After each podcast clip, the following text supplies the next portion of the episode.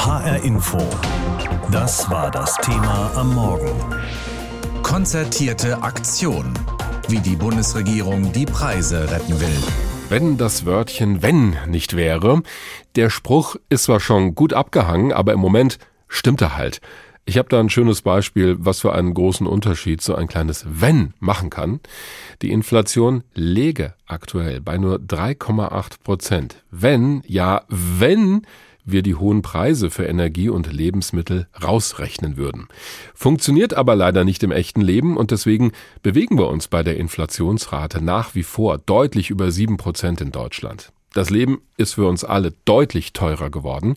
Die Politik aber will dagegen etwas unternehmen. Bundeskanzler Olaf Scholz bringt heute Gewerkschaften, Arbeitgeber und andere Fachleute an einen Tisch und nennt das Ganze eine konzertierte Aktion. Darüber habe ich gesprochen mit Clemens Fußt. Er ist Präsident des IFO-Instituts für Wirtschaftsforschung in München. Herr Fußt, das wird ein ziemlich voller Tisch heute bei dem Termin. Alle wollen auch was unternehmen gegen die hohen Preise. Aber können das die Beteiligten überhaupt? Ja, das ist sehr schwierig.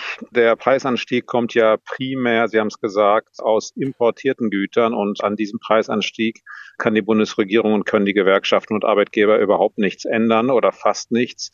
Die Politik und auch Unternehmen und Gewerkschaften können sich natürlich bemühen, das Angebot zu steigern, zum Beispiel das Energieangebot, indem man Kernkraftwerke nicht abschaltet, alte Kohlekraftwerke wieder anschaltet und so weiter.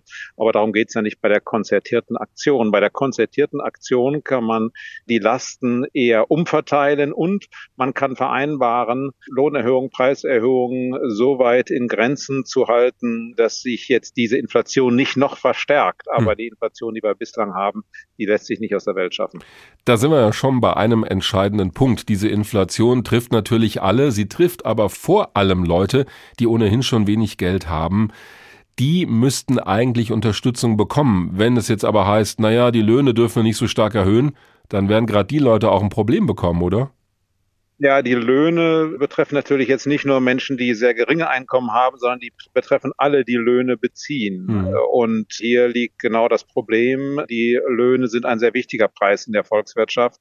Und wenn die Löhne jetzt so erhöht werden, als hätten wir dauerhaft die erhöhte Inflation, dann wird es natürlich sehr schwierig, weil wir dann die Inflation nochmal verstärken und dafür sorgen, dass sie sich weiter ausbreitet. Und da, da lassen Sie uns mal kurz diesen einen Begriff nehmen, der da immer gerne genannt wird, die sogenannte Lohnpreisspirale. Das ist wahrscheinlich das, was Sie meinen. Also äh, wenn die Preise genau. steigen, dann fordern die Angestellten mehr Geld, um diese höheren Preise bezahlen zu können. Und in der Folge erhöhen dann die Unternehmen wieder ihre Preise, damit sie mehr einnehmen und die höheren Gehälter zahlen können.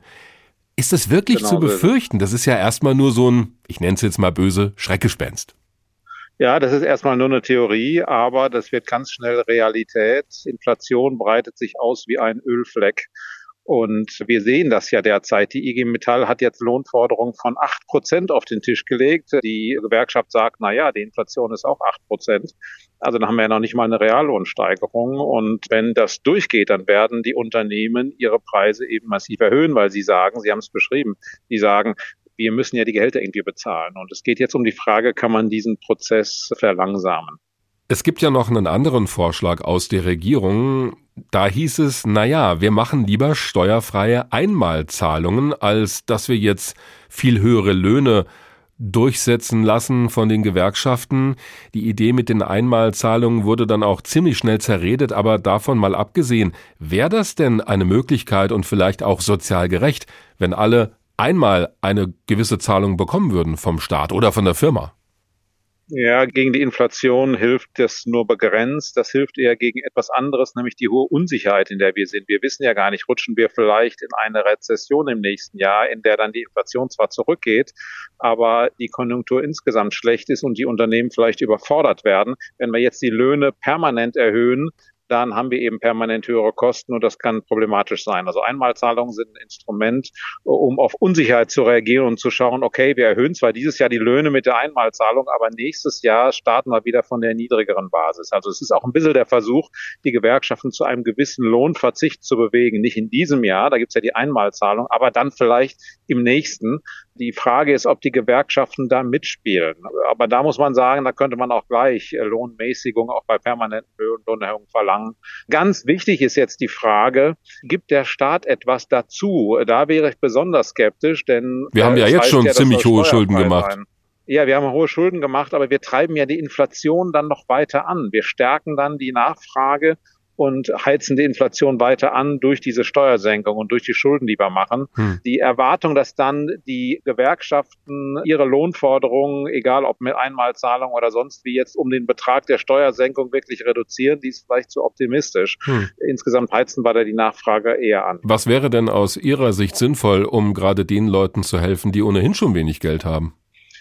Ja, den Leuten zu helfen, die ohnehin wenig Geld haben. Ich denke, das ist primär eine Aufgabe der Regierung. Und da sollte man jetzt nicht flächendeckend zum Beispiel Einmalzahlungen an alle Beschäftigten subventionieren, sondern man sollte genau beobachten, wie die Preisentwicklung ist und Menschen, die niedrige Einkommen haben oder Empfänger von Sozialtransfers, denen sollte man Einkommenshilfen zukommen lassen, so wie man es ja in den ersten Paketen auch schon getan hat. Mhm. Die Arbeitgeber und die Gewerkschaften sollten sich schon auf Einmalzahlungen einigen, weniger um die Inflation zu bekämpfen, sondern meines Erachtens mehr um auf die Unsicherheit einzugehen. Mhm. Wenn darüber hinaus die äh, Gewerkschaften bereit sind, niedrigere Lohnerhöhungen äh, hinzunehmen, dann kann man das loben, dann setzen sie sich für Inflationsbekämpfung ein.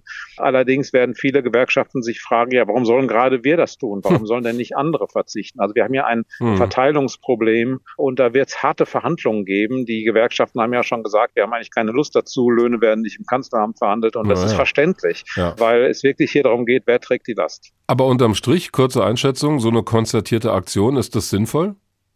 Ist es immer sinnvoll, miteinander zu reden. Man sollte nicht zu hohe Erwartungen haben und an die Regierung bitte keine Steuersenkungen jetzt hineingießen in die Tarifverhandlungen. Das macht alles nur noch schlimmer. Konzertierte Aktion mit dieser Namensgebung orientiert sich der Kanzler an einem vergleichbaren Vorgehen in Westdeutschland im Jahr 1967. Worum es im Jahr 2022 geht, dazu jetzt Julia Meyer mit den Einzelheiten. Egal ob im Supermarkt oder beim Heizen, die Preise steigen und für viele Menschen wird es immer schwieriger, über die Runden zu kommen. Von dem, was ich netto am Monatsende habe, geht halt momentan irgendwie viel, viel mehr weg. Ich würde mir da mehr Entlastung wünschen. Bei uns ist das mit den Gasabrechnungen, mit den Stromabrechnungen, auch wenn man rausgeht, wenn man einkaufen geht, da merkt man das schon extrem. Vor allem äh, die Energiekosten sind hochgestiegen. Ich kriege demnächst meine Abrechnung. Und äh, da bin ich echt mal gespannt, was da auf mich zukommt. Die Entwicklung bei den Energiepreisen findet auch Kanzler Scholz problematisch. Weil die Bürgerinnen und Bürger müssen ja zurechtkommen mit ihrem Leben. Und wenn plötzlich die Heizrechnung um ein paar hundert Euro steigt, dann ist das eine Summe, die viele nicht wirklich bewältigen können. Das sei sozialer Sprengstoff, sagte Scholz im ARD-Sommerinterview. Er hat für heute Gewerkschaften und Wirtschaftsverbände ins Kanzleramt eingeladen. Es ist der Auftakt einer konzertierten Aktion. Dabei geht es darum, dass Staat, Wirtschaft und Arbeitnehmervertretungen gemeinsam Lösungen finden, wie den Menschen geholfen werden kann, ohne die Inflation weiter anzutreiben. Dass Scholz eine steuerfreie Einmalzahlung der Arbeitgeber plane statt Tariferhöhungen, weist der Kanzler zurück. Es ist eine Berichterstattung einer Sonntagszeitung, die irgendwie was von irgendwem aufgeschnappt hat. Wir haben uns natürlich Gedanken darüber gemacht, wie wir Aktivitäten von Gewerkschaften und Arbeitgebern unterstützen können, gerade wenn die Preise im nächsten Jahr steigen. Das haben wir in der Corona-Krise auch schon mal gemacht. Ich habe im Deutschen Bundestag vor langer Zeit sehr klar gesagt, da gibt es ja ganz tolle Maßnahmen, die zum Beispiel die IGBCE ergriffen hat. Aber niemand schlägt vor, dass deshalb die eigentlichen Lohnerhöhungen ausbleiben sollen. Lohnerhöhungen hält auch der Präsident des Deutschen Instituts für Wirtschaftsforschung Fratscher für nötig. Steuerfreie Einmalzahlungen für Beschäftigte sind seiner Ansicht nach nicht das geeignete Mittel. Das hat Fratscher im Deutschlandfunk deutlich gemacht. Zum einen, weil viele Menschen davon gar nicht profitieren, nur Beschäftigte bekommen das, äh, Menschen wie Rentnerinnen, Rentner oder Studierende oder andere Menschen erhalten es nicht. Zweitens, ähm, was viele vergessen, die hohe Inflation bedeutet, dass die Preise permanent höher bleiben. Also selbst wenn die Inflation wieder sinken würde, werden die Preise ja nicht sinken. Daher brauche es höhere Löhne und Sozialleistungen, sagte Fratscher. Das sieht auch die Vorsitzende des Deutschen Gewerkschaftsbundes Fahimi so. Sie hat in der Bild am Sonntag ein weiteres Entlastungspaket gefordert. Unter anderem schlägt sie einen Energiedeckel vor. Für eine bestimmte Menge an Strom und Gas sollte es eine Preisgarantie geben, so Fahimi. Finanzminister Lindner ist allerdings gegen neue Staatsausgaben. Der FDP-Chef will bei dem Treffen im Kanzleramt dafür werben, gemeinsam mit der Wirtschaft die Inflation zu bekämpfen. Was wir brauchen, ist gezielte Entlastung, um Kaufkraftverluste zu reduzieren und dann Anreize, dass ohne staatliches Geld mehr produziert wird und die Produktivität steigt. Laut Lindner könnten das weitere Freihandelsabkommen sein oder Verbesserungen bei der Fachkräfteeinwanderung. Außerdem will der Finanzminister verhindern, dass es zu einer Lohnpreisspirale kommt und bringt in diesem Zuge eine FDP-Forderung ins Spiel. Ich fände eine Dämpfung äh, der kalten Progression gut. Ich habe mich gefreut, dass die IG Metall das auch ausgesprochen hat. Ich weiß von Arbeitgebern, dass sie das auch gut finden. Ich finde es auch gut. Jetzt müssen wir gucken, ob es noch mehr Fans gibt. Eins dürfte klar sein, einfach wird es wohl nicht, sich zu einigen. Kanzler Scholz rechnet auch nicht damit, dass heute schon konkrete Maßnahmen vereinbart werden. Er sagt, es gehe darum, einen längeren Prozess zu starten. Mit Gefühlen ist das immer so eine Sache. Merken wir beim Thema Inflation. Wir alle spüren, dass die Preise gefühlt viel schneller nach oben gehen, als es die Statistik offiziell sagt. So kommt es, dass die gefühlte Inflationsrate im Moment bei ungefähr 18 Prozent liegt und damit weit über dem eigentlichen Wert in der Statistik. Der war im Juni bei 7,6 Prozent. Ein bisschen weniger als davor, aber das Leben ist trotzdem deutlich teurer geworden. Für die Ärmsten in der Gesellschaft geht es längst ums Überleben. Das weiß auch die Politik. Bundeskanzler Olaf Scholz ruft heute Gewerkschaften, Arbeitgeber und Fachleute aus der Wissenschaft zusammen zu einer konzertierten Aktion, die soll ausloten, wie der Preisanstieg bekämpft werden kann. Darüber habe ich mit Peter Dabrock gesprochen, Ethikprofessor an der Universität in Erlangen und ehemaliger Vorsitzender des Deutschen Ethikrates. Herr Professor Dabrock, wer viel Geld hat, kann das einigermaßen abfedern. Wer aber wenig Geld hat, muss noch mehr darauf schauen, wie viel am Ende des Monats noch übrig bleibt. Wie sehr stellt die Inflation den Zusammenhalt und den Frieden in der Gesellschaft auf die Probe im Moment? Also ich sehe die, wie glaube ich wir alle, die Preisentwicklung mit großer Sorge, sehe natürlich auch mit großer Sorge, was uns im Herbst droht oder wenn Putin jetzt die Gelegenheit nutzt, der Überprüfung äh, von Nord Stream 1, dass er dann den Gashahn ganz zudreht. Also ich glaube, es kommen dramatische Zeiten auf uns zu. Wir sind schon in dramatischen Zeiten, aber es wird noch dramatischer. Wir sind in einem Wirtschaftskrieg, wie äh, Minister Habeck zu Recht sagt. Und da wundere ich mich doch ein bisschen angesichts der konzertierten Aktion, wie ins Klein-Klein die eingeladenen Parteien da gerade gehen. Mhm. Und ich glaube, es ist so dramatisch, dass wir vor allen Dingen an den unteren Rand der Gesellschaft äh, schauen müssen. Da droht wirklich sozialer Sprengstoff. Und wenn wir die alle nicht mitnehmen, wollen wir soziale Proteste, wollen wir in einem Land leben, das sich so spaltet. Ich glaube, das wollen die wenigsten. Um das nochmal in Zahlen zu fassen, in Deutschland besitzen die obersten 10 Prozent der Leute rund 60 Prozent des Vermögens und manche fordern ja schon, das Geld umzuverteilen nach dem Motto, nehmt es von den Reichen und gebt es den Armen. Die Reichen haben ihr Geld allerdings ja auch irgendwie verdient und es steht ihnen ja erstmal zu. Wie schauen Sie auf diese Debatte? Also ich glaube, es darf tatsächlich keine Tabus mehr geben. Keine Tabus heißt, dass wir tatsächlich über alles nachdenken müssen, wie wir Energie sparen können. Das heißt, wir müssen über autofreien Sonntag, über Tempolimit nachdenken. Wir müssen natürlich viele Anreize setzen, viel äh, Anreize für Energiesparen, aber wir kommen tatsächlich auch nicht um eine Verteilungsdebatte herum. Mhm. ich sage das ja ausdrücklich als jemand, der sicherlich zu den Besserverdienenden gehört. Ähm, da können wir einfach auch kein Tabu uns mehr leisten. Und ich glaube, Reichtum sollte sich immer tatsächlich auch an Leistungsorientieren und wenn es einen exorbitanten Reichtum gibt, der mit Leistung einfach nicht mehr zu erklären ist, dann glaube ich, muss man an der Stelle auch eine öffentliche Debatte darüber führen, die weit jenseits einer Neid- oder Gierdebatte der Menschen ist. Und es gibt ja beispielsweise eine Bewegung äh, unter Superreichen wie Tax Me Now, die sehr wohl die These vertreten, dass sie zu viel Geld verdienen. Und deswegen glaube ich, sollten wir auch dieses Tabu, was erstaunlicherweise extrem extrem breit und stark in Deutschland ist, äh, nicht einfach so aufrechterhalten.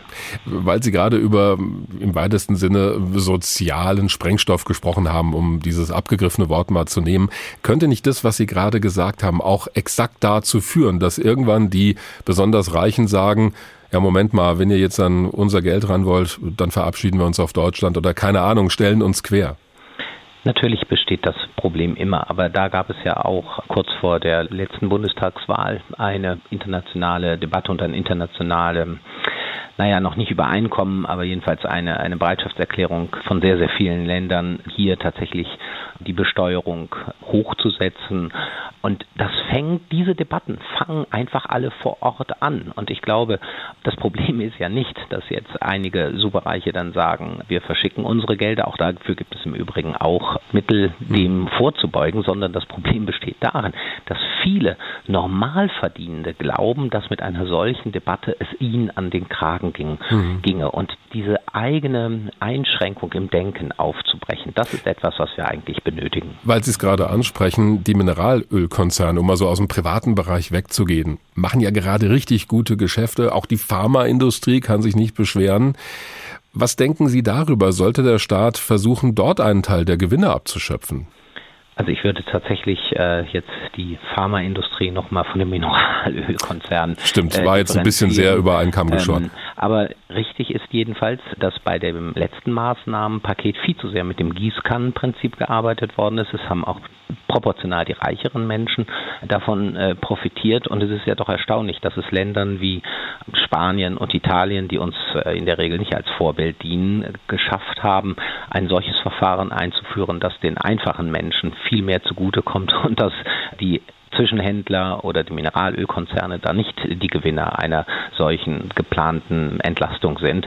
Und das sind aus meiner Sicht einfach handwerkliche Fehler gewesen. Aber grundsätzlich muss einem klar sein, es muss um Effektivität der Maßnahmen gehen. Es darf nicht einfach nach dem Gießkannenprinzip, sondern es muss vor allen Dingen die Ärmeren effektiv und schnell erreichen. Und dabei darf es eben keine Tabus geben und dabei müssen wir uns vor allen Dingen effektiv orientieren.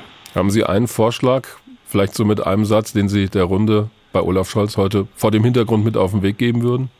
Na, ich würde auf jeden Fall, äh, sehen Sie, ähm, ich bin ja nicht derjenige, der jetzt hier ein Wirtschaftsweiser ist, aber mir geht es darum, dass tatsächlich gestaffelte und vor allen Dingen den Ärmeren zuvor und als erstes zukommende Maßnahmen ergriffen werden. Mhm. Und wenn die effektiv sind und sich nicht in einem wahnsinnigen ähm, Bürokratiekram erledigen, dann glaube ich, ist die Richtung richtig und äh, dann sollte man auch nicht einfach nur gerade bei denjenigen, denen es recht gut geht, äh, zuerst an den eigenen Geldbeutel denken dazu sind die Zeiten wirklich zu dramatisch und da scheinen mir zu wenige den ungeheuren Ernst der Lage wirklich ernst zu nehmen. Haben Sie auch das Gefühl, dass Ihr Portemonnaie ein Loch hat und ständig Geld rausfällt in einem aberwitzigen Tempo? Dann sind Sie in guter Gesellschaft, denn alles wird teurer seit Monaten schon. Benzin, Diesel, Lebensmittel, Strom, Gas, was weiß ich noch alles. Der Staat versucht, so gut es halt geht, uns dabei zu unterstützen, damit wir irgendwie das abfedern können, unter anderem mit einer konzertierten Aktion. Das ist eine Art runder Tisch mit Gewerkschaften und Arbeitgebern und der Politik natürlich. Sie alle wollen überlegen, was sie unternehmen können, und zwar gemeinsam und abgestimmt. Deswegen auch dieser Name, konzertierte Aktion, so wie in einem Konzert. Dabei werden sich die Beteiligten auch vor Augen führen, was es denn heißt, zum Beispiel als Familie gerade zurechtzukommen mit diesen hohen Preisen, wenn auf der anderen Seite nicht mehr Geld reinkommt. Unsere Hessen-Reporterin Juli Rutsch mit Beispielen aus Frankfurt. Ich stehe mitten in Bornheim, dem schönen Frankfurter Osten, dort, wo viele Familien leben. Gerade ist Wochenmarkt und ich kaufe mir zwei Nektarinen, zwei Pfirsiche und ein paar wenige Weintrauben. Dann kommt die Rechnung. Fast 10 Euro kostet mich dieser kleine Einkauf. Neben mir steht Lara und packt ihre Tüten in den Kinderwagen. Sie und ihr Mann reden oft darüber, wie teuer alles geworden ist, vor allem wenn sie einkaufen. Lebensmittel würde ich sagen. Das merkt man am meisten. Aber gerade auch so die Drogerieprodukte, da merkt man es auch auf dem Kassenbeleg. Wenn man einkaufen war und fünf Artikel und der Beleg ist dann irgendwie bei 70 Euro, man fragt sich dann, okay, was habe ich denn jetzt gerade eigentlich ausgegeben? Also ich würde sagen, da merkt man es am meisten an den beiden Sachen. Zumindest bei uns. Lara arbeitet im Einzelhandel und ist gerade in Elternzeit. Ihr Mann ist Steuerberater. Die kleine Familie ist vor kurzem erst nach Dreieich gezogen, zwischen Darmstadt und Frankfurt. Seitdem die Preise in Deutschland derart steigen, müssen die beiden umdisponieren. Wir versuchen schon ein bisschen mehr aufs Auto zu verzichten tatsächlich und wir nutzen jetzt auch das 9-Euro-Ticket mehr. Dadurch, dass wir jetzt ja an die Bahn gebunden sind, mit dem Auto in die Stadt ist sowieso immer nicht die beste Idee, weil die Parkgebühren natürlich auch sehr hoch sind. Und ich würde sagen, 9-Euro-Ticket nutzen wir definitiv jetzt äh, häufiger. Da Lara mit ihrem Mann gerade erst umgezogen ist, lässt die große Stromabrechnung noch auf sich warten. Dann erst wird sich für die beiden zeigen, mit welchen Preisen sie konfrontiert werden. Lara blickt mit ihrem Mann besorgt in die Zukunft, auch wegen des fehlenden Kita-Platzes. Der könnte alles noch schwieriger machen. Die Frage ist, ohne Kita-Platz komme ich ja auch nicht zurück ins Berufsleben und am Ende sind wir vielleicht dann von einem Gehalt abhängig und was kommt dann auf uns zu vor einem Jahr haben wir gedacht, okay, sollten wir jetzt keinen Kita-Platz kriegen, ich muss noch nicht arbeiten, dann kriegt man das vielleicht irgendwie auf die Reihe. Aber so ist man natürlich trotzdem jetzt ein bisschen zwiegespalten, weil man irgendwie nicht so richtig weiß, was auf einen zukommt. Ja. Vertrauen in die Regierung, dass diese Situation für die Menschen in Deutschland entschärft werde, habe sie nicht, erzählt sie mir. Die Pandemie habe ihr gezeigt, dass Versprechungen oft nicht eingehalten werden. Die von Bundeskanzler Scholz geplante steuerfreie Einmalzahlung lässt sie nicht aufatmen. Ja, ich weiß nicht. Im Moment finde ich, jeden Tag kommt irgendwie eine andere Meldung und irgendwie verunsichert einen das auch eher. Also ich bin irgendwie noch nicht so richtig hundertprozentig sicher. Stehen Sie zu Ihrer Meinung? Also man hat so ein bisschen vielleicht auch das Vertrauen zur Zeit verloren in die Regierung, weil einfach die Meinungen sich zu schnell ändern. Und dadurch, finde ich, verliert man ein bisschen den Überblick, hört nur so halb zu und denkt, naja gut, dann lassen wir es jetzt erstmal auf uns zukommen. Dennoch will sie zuversichtlich bleiben, erzählt sie mir. Auf den Wochenmarkt nach Bornheim kommt sie trotz der steigenden Preise auch weiterhin. HR Info. Das Thema. Wer es hört, hat mehr zu sagen.